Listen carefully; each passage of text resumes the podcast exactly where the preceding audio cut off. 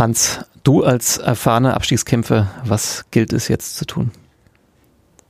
Puh, eine schwierige, große Frage.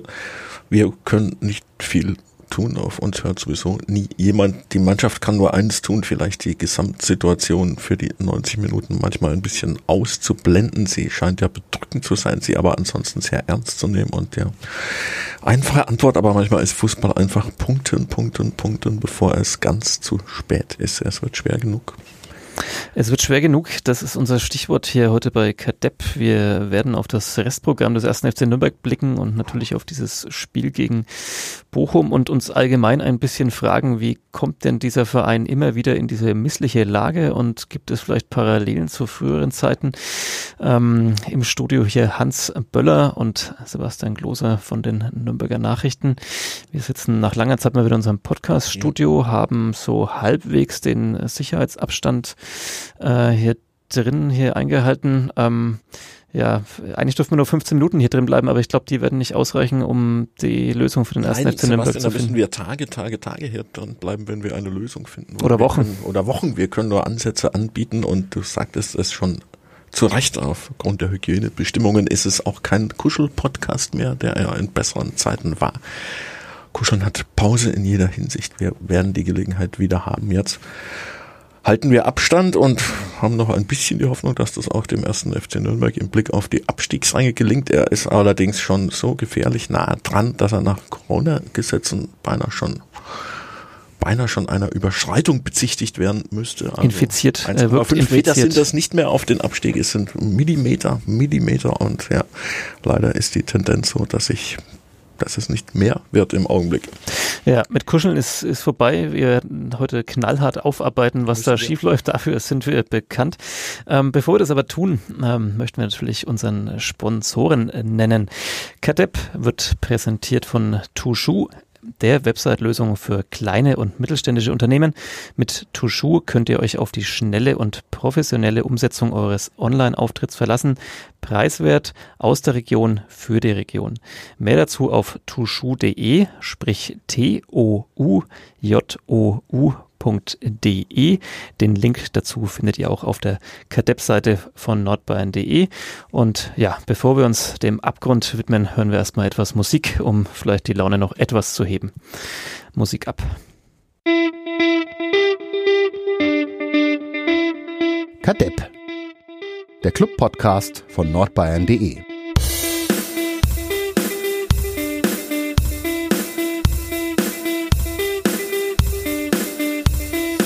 Ihr hört KDEP, den Club-Podcast von nordbayern.de. Im Studio sitzen mir gegenüber Hans Böller und mein Name ist Sebastian Gloser. Und äh, wir beide saßen auch hier bei der allerersten Folge von KDEP. Das war am 22. Juli 2019.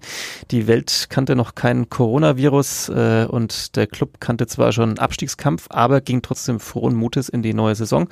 Ähm, wir hatten gerade im äh, Max-Morlock-Stadion ein 1 zu 1 gegen das große Paris Saint-Germain erlebt ähm, waren einigermaßen ja auch frohen Mutes, dass es ganz gut losgehen könnte in der neuen Saison. Und wir haben damals auch Prognosen aufgestellt. Soll ich dir deine ja, nochmal ja, verraten?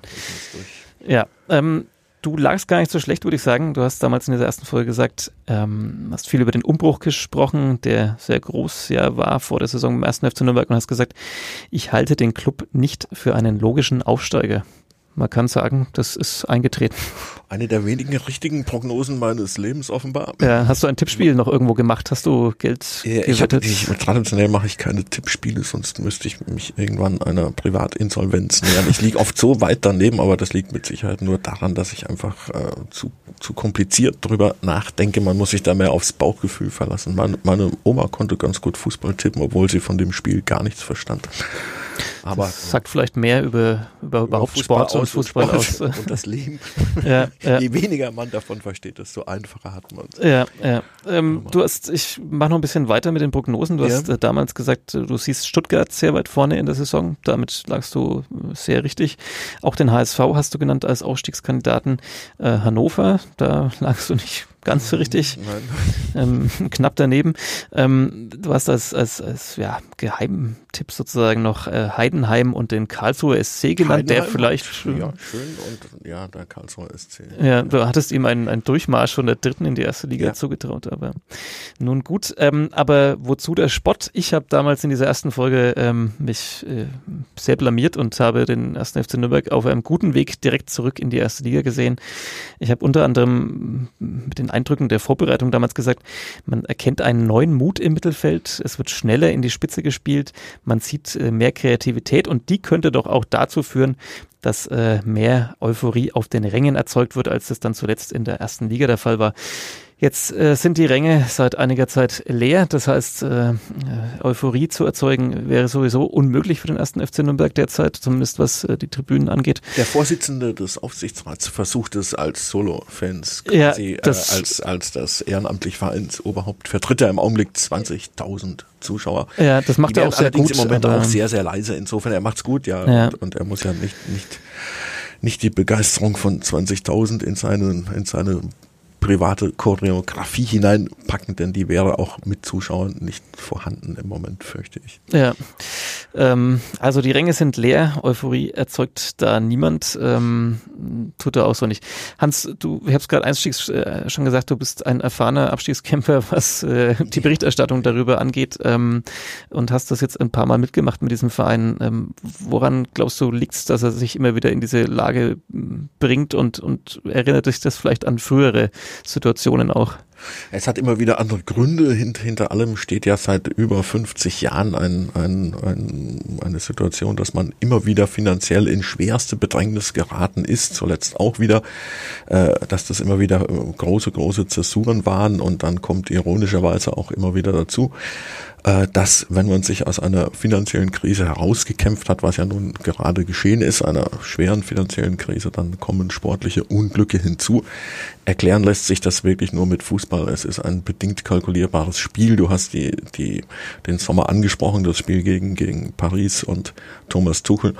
Äh, es waren viele, viele Beobachter der Meinung, dass der Club eine ordentlich zusammengestellte Mannschaft äh, habe, die perspektivisch aufgestellt sei im Sinne dieses Zwei-Jahres-Plans in die Bundesliga zurückzukehren. Es kam dann viel zusammen äh, und äh, zuletzt sieht man leider eine, eine deutlich negative Entwicklung. Da kommt dann auch die Situation, glaube ich, hinzu. Ähm, man, man hatte diese Möglichkeit, in die dritte Liga abzusteigen, überhaupt nicht auf dem Schirm, wenn man, wenn man äh, man wollte der Mannschaft keinen Druck nach oben machen. Äh, irgendwann merkst du als Fußballer, für oben reicht's nicht, aber hast das Gefühl, es kann ja eigentlich auch nichts passieren. Und so ist der Club tatsächlich, du hast es angesprochen, ich bin schon sehr alt und habe einzelne graue Haare, so ist der Club tatsächlich zu meinen Anfangsjahren hier in in Nürnberg bei den Nürnberger Nachrichten zweimal in die dritte Liga abgestiegen. Äh, einmal fiel der Abstieg freundlicherweise aus, weil es zwei äh, äh Insolvenzen gab. Äh, aber die Situation war ein bisschen ähnlich, man wollte und mochte es nicht glauben und zack, war es passiert. Und ich fürchte, ich sehe im Augenblick so, so ein bisschen die Konstellation und man die Verfassung der Mannschaft anschaut, auch ihre, ihre psychische Verfassung und das Restprogramm, das tatsächlich äh, im nächsten Spieljahr der erste FC Nürnberg Geisterspiele in Drittligastadien austragen muss. Da läuft es mir kalt den Rücken runter. Das äh, werden wir gleich nochmal ein bisschen vertiefen. Wenn du diese Parallelen ansprichst, natürlich auch zu diesem Abstieg dann tatsächlich damals in die, in die Regionalliga. Ähm, siehst du da so ein bisschen ähnlich so bei den handelnden Personen auch so so Parallelen also was so gesagt wird ähm, ein, ein Vorwurf oder oder ein Satz der so im Raum steht ist ja diese Mannschaft ist quasi nicht gemacht äh, jetzt da diesen Abstiegskampf anzunehmen die ist eigentlich gemacht so für vielleicht die Plätze fünf bis zehn mitzuspielen der Saison und dann perspektivisch eben wie es angedacht war äh, kommende Saison dann vielleicht um den Aufstieg. Ähm, kann sie keinen Abstiegskampf wie hast du es damals erlebt äh, Mitte der 90er war das ähnlich? Ja damals war es tatsächlich tatsächlich ein wenig so. Ich habe es gerade schon schon angesprochen. 95 ist Nürnberg tatsächlich sportlich ebenfalls in die dritte Liga abgestiegen als äh, 15. der zweiten Bundesliga. Hatte aber dann das Glück, dass Saarbrücken damals eine eine siebter waren sie glaube ich in der zweiten Liga ordentliche Zweitligamannschaft keine Lizenz bekam und der arme Bundesliga-Absteiger Dynamo Dresden auch nicht. Dadurch blieb dem Club dieser sportliche Abstieg erspart. Hätte Warnung genug sein können. War es aber nicht. Dann ein Jahr später als man zugegebenermaßen auch um die, um die wirtschaftliche Existenz des Vereins kämpfte, hatten wir die gleiche Situation und ich habe es gerade nochmal nachgeschlagen. Lustigerweise Oder traurigerweise war zum jetzigen Zeitpunkt, also nach 29 Spieltagen, die Situation exakt gleich. Der Club stand nämlich direkt vor den Abstiegsplätzen, also ein Platz über dem berühmten Strich. Äh, standen noch fünf Spieler aus und jeder hatte irgendwie das Gefühl, das kann nicht sein, dass der große erste FC Nürnberg in die dritte Liga absteigt. Ausgeschlossen. Tja, zack, was passiert? Also am Ende stieg man ab mit Hannover 96 war damals auch dabei und die weiteren Absteiger der Chemnitzer Fußballclub und Wattenscheid 09, der historische Absturz in die dritte Liga war. Ja, 25 Jahre sind eine zu lange Zeit, als dass man direkt Vergleiche ziehen könnte, aber dieses nicht, ja, es nicht wahrhaben wollen, äh, das, das habe ich auch damals so empfunden, obwohl es lange her ist und heute klingt es ja oft so ein bisschen ähnlich, wenn man die die Statements äh, der Hauptdarsteller hört, ja, viel Pech dabei und eigentlich gut aufgestellte Mannschaft. Ich erinnere auch an, an Jens Keller, meins nicht böse, in der Winterpause, wo er sagte, natürlich steigen wir nicht ab und äh, die Gefahr wächst und wächst und ich, ich glaube, der muss man sich jetzt auch mal stellen, wie du sagtest, mit, mit Abstiegskampf Fußball. Äh, Im Augenblick ist es einfach zu, ja, es ist gar nichts, es ist blutleer, es ist ängstlich, es ist es ist äh, wenig zu erkennen, was Hoffnung für die ja nur noch fünf Spiele macht. Jetzt haben wir diesen Podcast sehr extra Kadepp genannt, weil wir ein bisschen die Hoffnung hatten, ähm, dass, dass äh, der Club sozusagen mal nicht seinem Klischee gerecht wird und dass er eben mal uns auch überzeugt davon, dass er es eigentlich äh, anders kann und besser kann.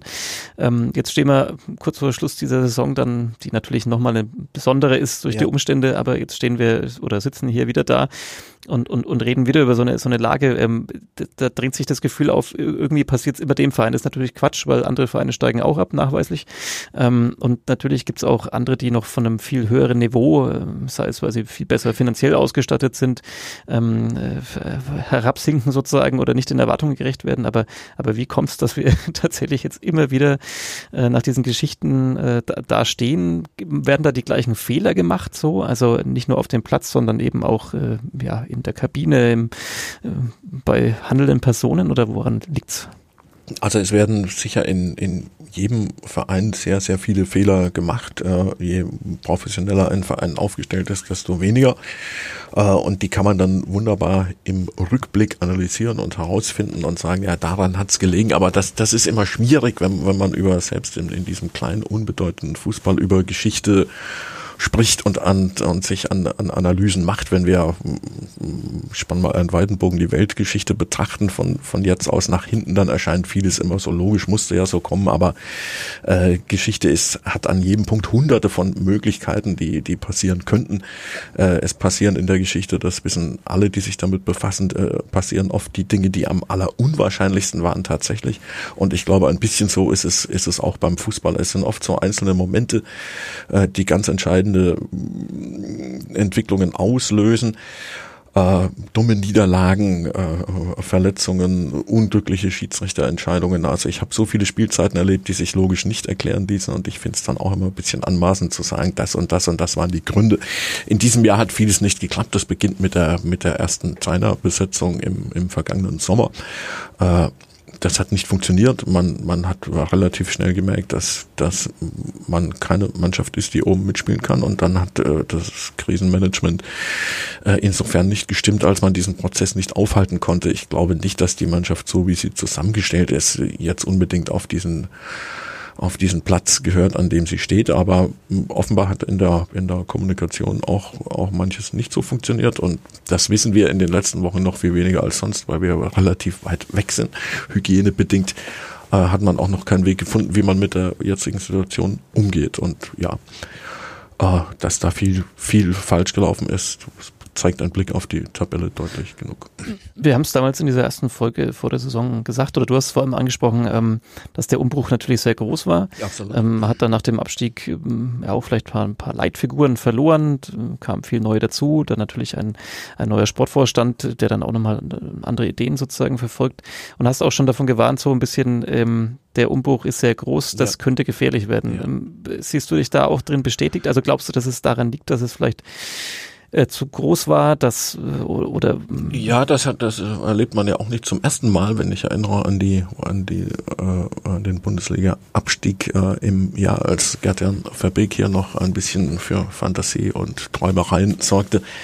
Äh, hat man sich ja auch zu einem ganz, ganz massiven Umbruch entschieden, den man so gar nicht geplant hatte. Kann man heute alles nachlesen, die, die Muster wiederholen sich. Äh, es sind dann viel mehr Spiele gegangen, als man eigentlich abgeben wollte. Im vergangenen Sommer genau das gleiche. Man hieß, man, man werde gar keinen so großen Umbruch anstreben, kam dann anders natürlich auch bedingt durch, durch Dinge wie die Wechsel von Everton und Leibold, die man tatsächlich ja verhindern wollte, aber nicht, nicht konnte durch die Konstellation. Und dann war der Umbruch wieder groß und ein so großer Umbruch äh, bedingt natürlich mit einer Erwartungshaltung, die Nürnberg immer anders hat als andere.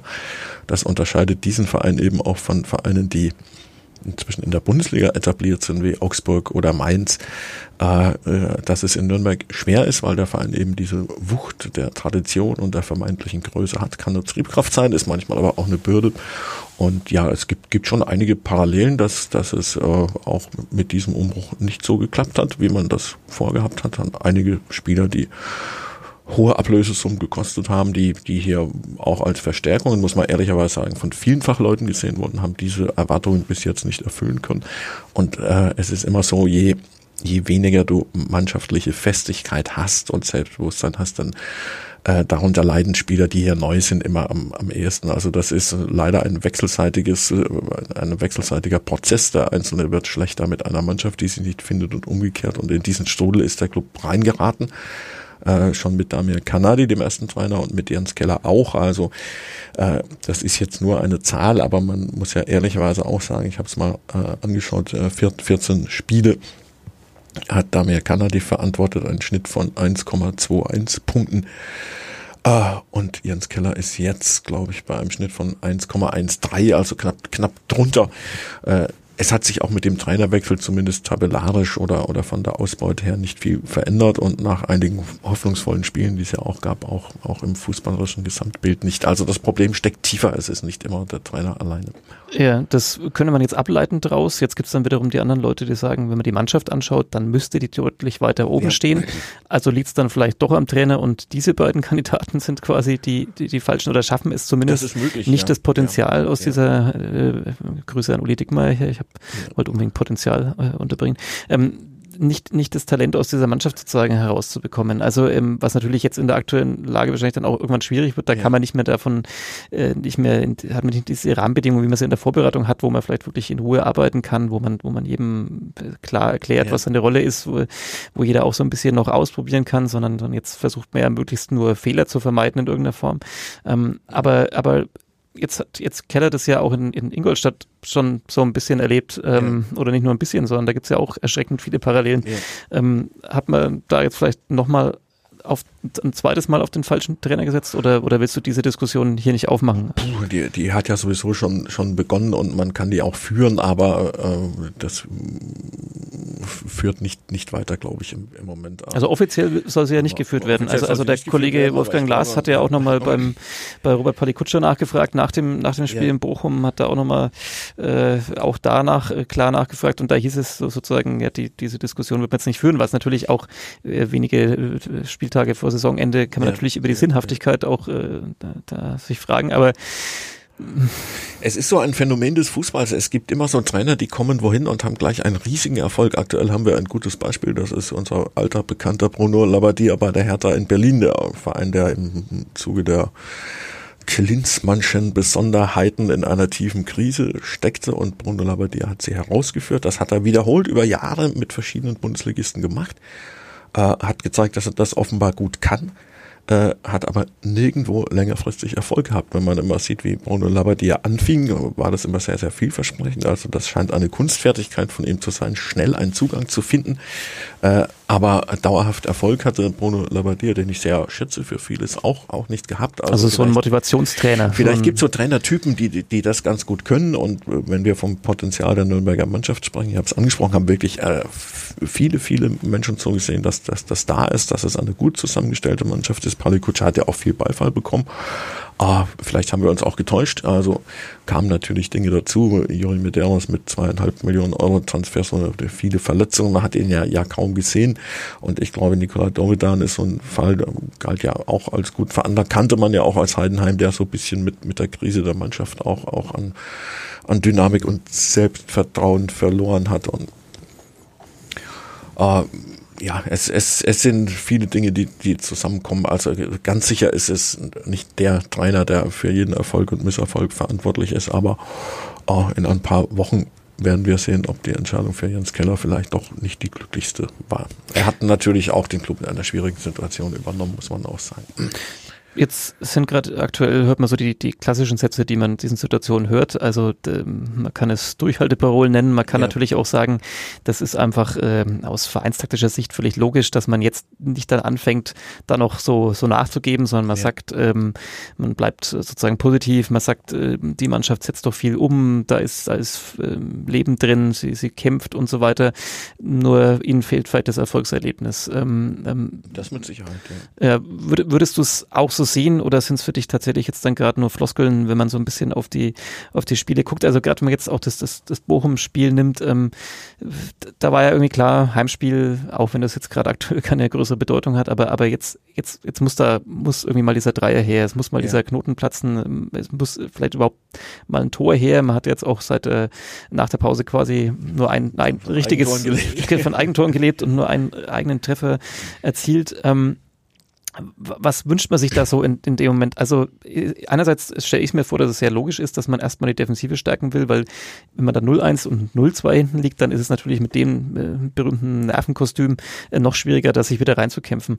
Ähm, andererseits, wenn ich mir die Spiele so anschaue, dann, dann hast du es glaube ich auch schon erwähnt, man, man, man denkt ja, wo bleibt jetzt dieses Feuer? Also wo mal so ja. richtig den Abstiegskampf anzunehmen, auch nach vorne. Also nicht nur kratzen, beißen, ja. kämpfen, sondern irgendwie vielleicht auch mal noch mehr so dieses Tor erzwingen. Ähm, ähm, können das Spieler dann vielleicht irgendwann nicht mehr, wenn sie so sehr in diesen taktischen Vorstellungen drin sind oder oder oder? Das mag sicher sein, dann und dann ist es auch immer eine Mentalitätsfrage natürlich. Das das erfährt man. Dann ist in jedem Sport so, dass das erleben wir beide immer wieder in, in verschiedensten Sportarten, dass es eben Mannschaften gibt, die die diese Mentalität nicht zu haben. Das ist kein Vorwurf und das ist auch nichts Negatives, aber die weil, weil ich die, dieses Wort vom Charakter mag ich gar nicht. Wer, wer möge es sich da anmaßen, den Charakter von Sportlern zu beurteilen, da, da kommt man, also da maßt man sich zu viel an und, und das ist ein zu weites Feld. Aber äh, klar, es gibt, es gibt die, die selbstkritischen Zweifler, es gibt die, äh, die sich damit weniger befassen, es, es gibt die Augen zu und durch Spieler und ja, wir, wir haben äh, weil wir ja über, über Abstiege nachdenken, den Abstieg der Pokalsieger 2008 erlebt. Da lag es nur daran, dass diese Mannschaft sehr, sehr viele oder wesentlich daran sehr, sehr viele sensible, extrem selbstkritische Spieler hatten, die sich gegenseitig angesteckt haben. Mag sein, so tief können wir in diese Mannschaft nicht reinschauen. Wir kennen sie ja erst seit ein paar Monaten, die meisten Spieler, und seit Wochen hat man keinen näheren Kontakt mehr. Äh, dass es auch daran liegt, dass einfach die Mentalität nicht, nicht so passt und dann hast du nach dem Neustart äh, dieses Spiel auf St. Pauli, welches ja das einzige war, was, was ich ordentlich fand von Nürnberg, wo sie auch, auch zum Teil gefällig gespielt haben, haben verloren. Äh, unglücklich kann man sagen, ja, greift nicht ganz, wenn es sich so häuft, aber in dem Fall war es wirklich ein, ein Tiefschlag, weil es keine logische Niederlage war und dann beginnst du einfach das Zweifeln und das sieht man im Moment, wenn man dieses Bochum-Spiel anschaut mit im Grunde null Torschüssen gegen eine Mannschaft, die, die auch nicht viel zu bieten hatte. Das das so dieses, was du angesprochen hast, mal mal Mut zu haben, mal was äh, zu riskieren, mal mal sich etwas zu trauen, dass das vollkommen weg ist. Dann sieht man so eine Mannschaft wie Wien Wiesbaden, die beim HSV genau das vormacht, jetzt gerade aktuell und 3-2 verliert, aber da mitspielt und sich was traut und das das fehlt der Nürnberger Mannschaft im Moment leider komplett. Ist das auch genau das Thema, was wir schon auch so ein bisschen mit der Erwartungshaltung und diesem Druck der Tradition vielleicht da Bestimmt, angesprochen ja, haben? Ja. Äh, ein, ein Wien Wiesbaden geht in diese Liga mit dem Gedanken, wir ja, steigen wir wieder steigen ab. sowieso ab. Alles, ähm, wenn wir das nicht tun, sind wir, sind wir, sind wir kleine Champions League Sieger. Wenn wir das schaffen, als SVW in der zweiten Bundesliga zu bestehen, dann, da hat eine Niederlage nicht dieses Gewicht. Aber wenn du nach Nürnberg kommst und dir wird immer gesagt, wie groß der Verein ist und was für leidenschaftliche Fans er hat, was ja, was ja alles stimmt. Fans ohnehin, die Größe könnte man jetzt streiten, aber Größe beinhaltet ja auch, auch große Niederlagen. Also wirklich ein Verein mit, mit Gewicht ist, mit Seele ist, mit, äh, der, der fest verwurzelt ist, der, der für eine ganze Region zu Recht eine große Bedeutung hat, dann kann das natürlich bedrückender werden, wenn man, wenn man das so spürt. Und, und wenn man dann im Christkindlesmarkt-Trikot gegen, ja, wen gegen wen zu Hause verliert. Zu verliert ja. was ja auch diese Saison passiert. Ja. Wir stellen ein Christkindlmarkt-Trikot vor, machen wir mal gegen wen, gegen die kann ja nichts schiefgehen. Also ja, es, wir wollen nicht spotten, aber äh, das sind vielleicht auch so, so kleine Fehleinschätzungen mit, mit Wirkung. Und das Wien-Spiel war schon ein bisschen ein Schlüssel, weil danach ging es ja nun doch erkennbar äh, in, in die verkehrte Richtung. Ja. Du hast gerade erwähnt, null, null Torschüsse im Prinzip gegen Bochum, den, den einen, der zumindest aufs Tor kam, aber dann eben das, äh, das, den Rahmen des Tors getroffen hat, nämlich die Latte, der kam von, von Robin Hack. Mhm. Ähm, der wirkt interessanterweise, ähm, also der hatte so zwei, drei Aktionen gegen Bochum, da, da, das war spielerisch ganz leicht, ein ja. Übersteiger, ein, zwei kleine Tricks. Man hat das Gefühl, der spielt als einziger vielleicht so ein bisschen befreit, weil er weiß, dass er nächste Saison definitiv wieder entweder bei Hoffenheim oder wo auch immer spielt. Aber das ist natürlich jetzt auch nur eine böse Mutmaßung.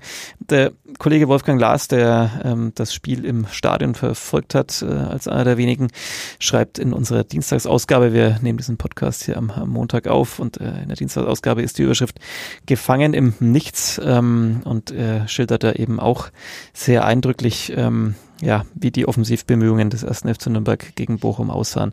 Ähm, ja, ich, als, als Fan würde man sich wahrscheinlich wirklich wünschen, lieber mit Pauken und Trompeten ähm, und einfach mal vor und stürmen und irgendwie darauf hoffen, dass man dann doch mal die ein, zwei Tore schießt ja. ähm, und dann vielleicht, äh, wenn es gut läuft, dann doch nur eins bekommt.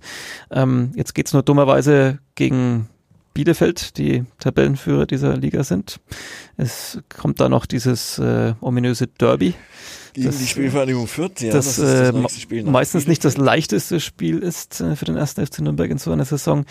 Ähm, man hat den direkten ja, Konkurrenten mit. Auswärts in SV Wien in Wiesbaden, dann ja. ein Heimspiel gegen den VfB Stuttgart, für den es um den Aufstieg gehen wird zu diesem Zeitpunkt. Exakt. Äh, das sind schon mal vier Spiele, wo man nicht direkt sieht, wo die Punkte herkommen sollen. Und dann geht's zum Abschluss äh, nach, nach Kiel ja, und, dann, gegen Holstein. und dann hat man eine sehr, sehr lange Heimfahrt, die noch ein bisschen die länger werden kann, wenn wenn es äh, richtig schief geht. Ähm, Vielleicht kann man allerdings auch durchfahren, wenn man sich äh, doch noch auf den drittletzten Rang gehangelt hat, durchfahren nach München, denn in der Relegation könnte es gehen. Dritter der zweiten Liga ist im Moment der TSV 1860 München, könnte es also in der Relegation gegen die Löwen gehen, die trainiert werden von einem erfolgreichen und populären Trainer aus der Oberpfalz. Wir kennen ihn gut, Michael Kölner, und es würde irgendwie zu so einer Saison und zum Club und zu seiner mythenreichen und dramatischen Geschichte passen.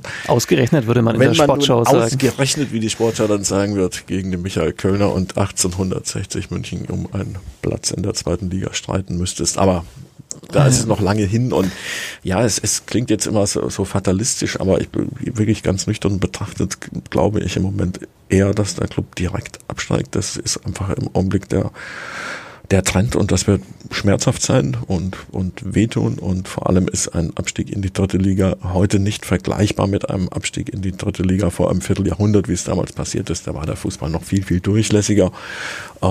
Da war noch weitaus weniger Geld und Fernsehgeld im Spiel. Also diesmal wird es äh, einen ganz, ganz tiefen Einschnitt bedeuten und äh,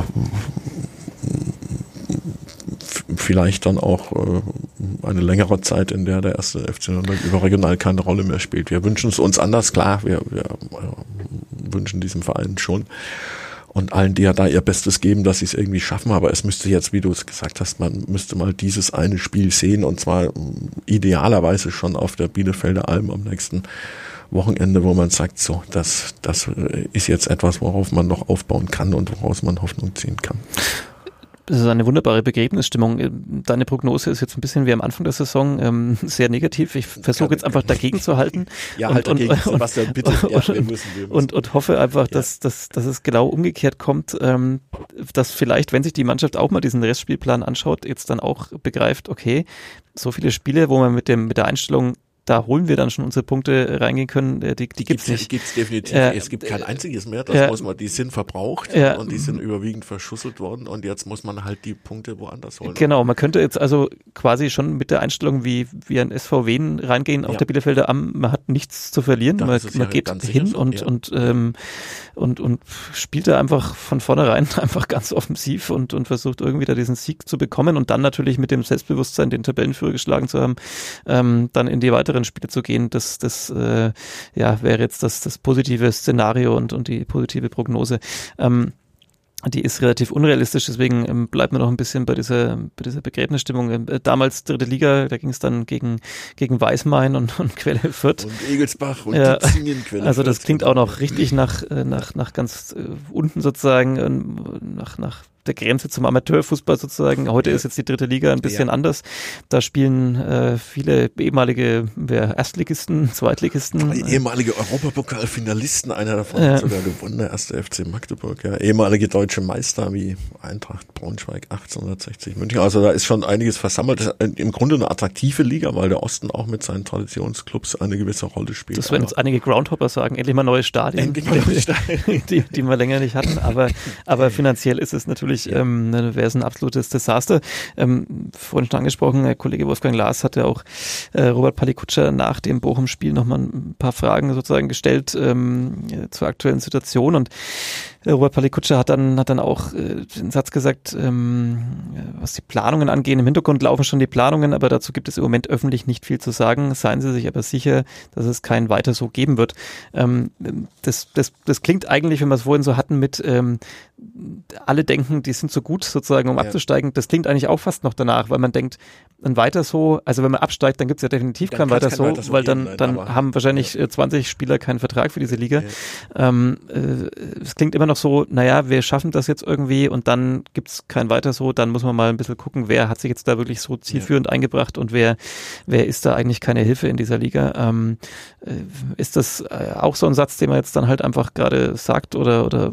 Ja, ich, ich denke, das ist so ein Satz. Also der Sportvorstand kann sich nicht hinstellen und offiziell Trübsal blasen. Das wäre nun auch ein, ein seltsames und, und, und fatales Signal. Es, ja, man hört jetzt viele Fußballerworte, wie man sie in so Situationen hört. Und ähm, Stichwort Planung, man hat gesehen, dass das bis hierher nicht aufgeht, wenn es doch noch irgendwie gut geht und man die Liga hält, äh, dann ist man ja trotzdem nicht völlig bei Null. Natürlich kein weiter so, aber es gab auch in den vergangenen Jahren genügend Beispiele, äh, äh, dass Mannschaften sich innerhalb kürzester Zeit neu gefunden haben, dass Außenseiter aufgestiegen sind. Einer spielt gerade in der Bundesliga, SC Paderborn hatte auch niemand auf der Rechnung, die ja nun den ganz großen Schritt gemacht haben bis runter in die vierte Liga und dann wieder, also erst der ersten in die vierte. Und, und die jetzt dann wieder in die zweite und, und dann wieder in die dritte. In die zweite, wieder in die erste. Das ist schon alles noch möglich, glücklicherweise auch, auch im modernen Geldfußball. Äh, und äh, ja, die, die haben das auch nicht geplant. Die wurden sicher von ihrem Glück überrascht. Dann äh, FC Nürnberg wird im Augenblick von seinem Unglück mal wieder überrascht. Wenn, wenn es in die dritte Liga gehen sollte, wird es wahrscheinlich auch keinen Sportvorstand Robert Palikutscher mehr geben. Ähm, denn er ist ja nun mal der verantwortliche Mann für die sportliche Planung. Und äh, ja, wenn, wenn man den Kopf noch irgendwie aus der Schlinge zieht, dann äh, ist tatsächlich die Frage, dass man so, so gut das dann möglich ist, die, die Saison äh, analysiert und äh, gerade im Blick auf die neue Mannschaft eben, eben mal etwas ganz Neues äh, oder in, in vielen Bereichen wieder etwas Neues ausprobiert. Das, das ist in der zweiten Liga so Versuch und, und Irrtum. Äh, so ist Wolfgang Wolf damals aufgestiegen mit Versuch und Irrtum, als es losging mit einem unter bitteren finanziellen Verhältnissen. Äh, und dann Spieler holte, die keiner kannte. Ein Marek Mintal, ein Robert Wittek, äh, später kam ein Javier Pinola, ein, ein Javan Nari. Äh, hat sich dann so ergeben, dass daraus eine naja, für Nürnberger Verhältnisse Halbjahrhundert-Generation gewachsen ist. Im Augenblick erleben wir das genaue Gegenteil davon, aber es, es ist immer leicht, wie ich schon eingangs sagte, im, im Rückblick Dinge so, so messerscharf zu bewerten. Also man muss versuchen, aus seinen Fehlern zu lernen. Das geht aber tatsächlich im Fußball nur bedingt, weil die Situation immer wieder neu und anders ist. Wenn man es im Leben könnte, wären 99 Prozent der Menschen klug und zufrieden und glücklich. Es, es gibt Rückschläge, es gibt viele un, un, unerahnbare Rückschläge und gerade erlebt der Club wieder einen, wenn auch einen besonders heftigen. Ich hätte es nicht erwähnt, aber nachdem du Michael Kölner erwähnt hast, ähm, und auch da ist man natürlich jetzt rückblickend dann wieder schlauer oder natürlich ist auch vieles Theorie, man weiß nicht, wie es weitergegangen wäre, ähm, hätte der Club an, an Michael Kölner und auch an Andreas Bornemann festgehalten. Ähm, jetzt kann einem genau dieser Kölner vielleicht nochmal in der Saison über den Weg laufen und äh, einem die, die lange Nase sozusagen zeigen. Also man hat ja schon manchmal das Gefühl gerade, okay, ähm, was haben die Verantwortlichen über dem Sportlichen sozusagen ja. da so vielleicht entschieden in, in der letzten Zeit? Also, also wäre man vielleicht glücklicher gewesen, man hätte einfach diese, ja, diese, diesen, diesen Abstieg in der Bundesliga akzeptiert. Ja. Ähm, ähm, da war die Stimmung so, dass man sich dem Schicksal da so ergibt und dann kam natürlich wieder noch ein, ein, eine hohe Niederlage in, in Dortmund oder sowas dazu und, und ähm, da hat man wahrscheinlich das Gefühl gehabt, jetzt muss man irgendwie reagieren, aber gefühlt, ähm, wenn man wahrscheinlich jetzt nicht so viel schlechter dargestanden hätte, hätte man an der Variante festgehalten. Und wäre ohne größere Umbrüche mit kleinen Korrekturen vielleicht dann wieder in die zweite Liga gegangen. Da, da bin ich relativ sicher. Und zwar ist das keine, keine Bewertung der, der handelnden Personen, das steht mir gar nicht zu, das wäre auch nicht fair, sondern man hätte Kontinuität erlebt die man jetzt nicht erlebt hat. Und das war ja äh, der, der Aufstieg äh, der von Michael Kölner geführten Mannschaft war überraschend, war so gar nicht eingeplant. Äh, und jeder wusste, dass es unter den Voraussetzungen, die es hier gab, ein sehr, sehr schweres Jahr wird. Das wahrscheinlich mit dem Abstieg endet. Das war eine realistische Prognose. als es dann soweit war, hat man trotzdem wieder die Nerven verloren. gab auch viel Druck von außen, das muss man dazu sagen. und dieser diese Vorstellung, äh, ich glaube, der Satz kommt von dem leider schon verstorbenen Freiburger Präsidenten Achim Stocker in Bezug auf seinen Sportclub, äh, zu den ersten 25 in Deutschland zu gehören, also sprich zur Bundesliga oder zur Spitze der zweiten Bundesliga. Wenn es mal schief geht, steigt man eben ab. Äh, wie das Freiburg mit, mit Herrn Streich vorgemacht hat, äh, gab es nie irgendeine Diskussion über Sportvorstand oder Trainer, ist man wieder aufgestiegen, spielt jetzt eine gute Bundesliga-Saison.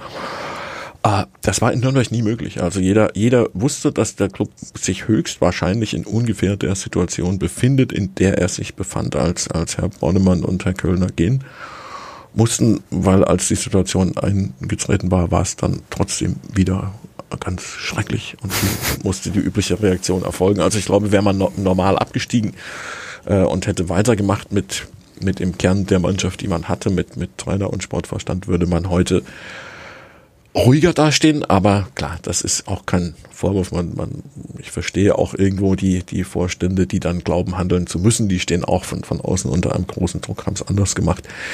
Nicht, nicht ahnend, dass das so ausgehen würde, wie es, wie es jetzt auszugehen scheint.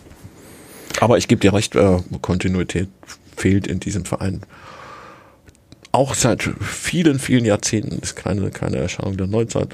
Nochmal Sprung zurück, dass man den Pokalsieger Trainer Hans Meyer in der ersten noch überschaubaren Krise entlassen hat damals und äh, ersetzt hat mit Thomas von Hesen, was gar nicht funktioniert hat. Also es ist alles schon x-mal da gewesen und vielleicht ist es irgendwo in, in diesem Club immanent, dass es äh, nicht immer, das will ich gar nicht sagen, aber oft so kommen muss. Am Ende vielleicht doch Adept. Ähm, ja, manchmal. Wir werden es in den, in den kommenden Wochen erfahren, äh, wenn dann vielleicht doch noch die Rettung sozusagen glückt Sebastian oder auch nicht. großer prophezeit das Wunder von Nürnberg. Ja, das Wunder von der Alm ähm, möchte ich jetzt hiermit festhalten. Ja. Ähm, wir halten generell fest, ähm, ja, bedrückende Stimmung auch in diesem äh, Podcast-Studio bei uns. Ähm, wir halten fest, es wird ein sehr, sehr schweres Restprogramm. Wir halten trotzdem fest, dass wir zumindest zum Teil hier noch nicht ganz den Glauben verloren haben. Ähm, und dass wir ja in der kommenden Saison nicht dieses Horrorszenario, das du schon hier an die, an die Eierkartonwand geworfen hast, ähm, äh, nämlich Geisterspiele ohne Zuschauer in der dritten Liga. Ähm, äh, ich wünsche es mir anders, also damit ich nochmal sage, dass es nicht falsch rüberkommt. Natürlich wünsche ich es mir anders und natürlich würde ich am nächsten Wochenende Wochenende sehr, sehr gerne staunen über diesen wunderbaren in der Höhe und in dieser Deutlichkeit nie erwarteten 3 zu 0 Erfolg des ersten FC Nürnberg auf der Bielefelder Alm. Aber durch drei Eigentore von durch drei Fabian Klos. Fabian Klos. Äh, ähm, ja, ich würde sagen, wir lassen uns überraschen, ähm, hoffen einfach das Beste. Ähm, Hans Böller, vielen Dank. Äh, War mir eine Freude. Ich bin auch froh, dass ich von dir ein wenig, also von deiner positiven Ausstrahlung, die ja, ich jetzt mit in den, in den Endsport. Die behalte ich einfach bei. Hätten ähm, wir kuscheln dürfen, hätte ich mich noch mehr angesteckt ja. mit, mit, guten Gedanken, aber es funktioniert auch auf Distanz. Ja, ich, ich habe ja auch gerade wieder meinen, meinen grauen Bart hier, ähm, eine Art Playoff-Bart. Das beruhigt mich immer, dass deiner fast genauso ja, grau ist wie meiner, obwohl du so blutjung noch Ich, ich habe beschlossen, ihn erst wieder zu rasieren, wenn der FC nochmal gewinnt. Okay. Und äh, ja. Es gibt, liebe Zuhörerinnen und Zuhörer zum Podcast, auch immer so ein Foto derjenigen, die mitmachen. Also schaut euch Sebastian Glosers Bart an. Ja, ich, vielleicht muss ich dann nochmal in der letzten Folge der Saison hier antreten und dann werden wir sehen, wie ich aussehe. Wir können dich im, im Podcaststudio rasieren, wie sie es damals mit Gerd-Jan Verbeek gemacht haben, der sich auch so ein Gloser Bart, den heute als Gloser Bart bekannten ja. hat, hat, wachsen lassen, bis er endlich mal gewinnt. Ja, das wäre natürlich schön, einfach mal zehn Minuten hier einfach nur das, das Rasiergerät zu, zu, hören hier im Podcast. Wäre bestimmt auch mal was anderes äh, spannend. Ähm, ich hoffe, dass es äh, nicht so weit kommt und ich mich einfach gleich nächstes Wochenende wieder ja. einfach rasieren darf. Vielleicht verliere ich auch dazwischen die Nerven und äh, vielleicht muss ich mich auch deswegen rasieren, damit er überhaupt erst wieder gewinnen kann. Man entwickelt da ja so gewisse Aberglauben. Ähm, vielen Dank fürs Zuhören an Danke. alle da draußen. Ähm, draußen. Äh, wir hoffen, dass wir trotz dieser Begräbnisstimmung auch einen Funken Optimismus mitgeben konnten und harren der Dinge, die uns in den kommenden Wochen entweder ganz nach unten führen oder doch wenigstens äh, in der zweiten Liga lassen. Das war Kadepp, der Club-Podcast von nordbayern.de.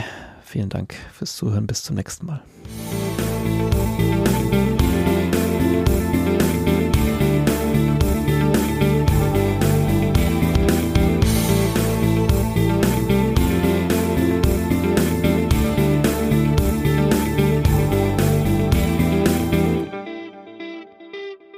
Mehr bei uns im Netz auf nordbayern.de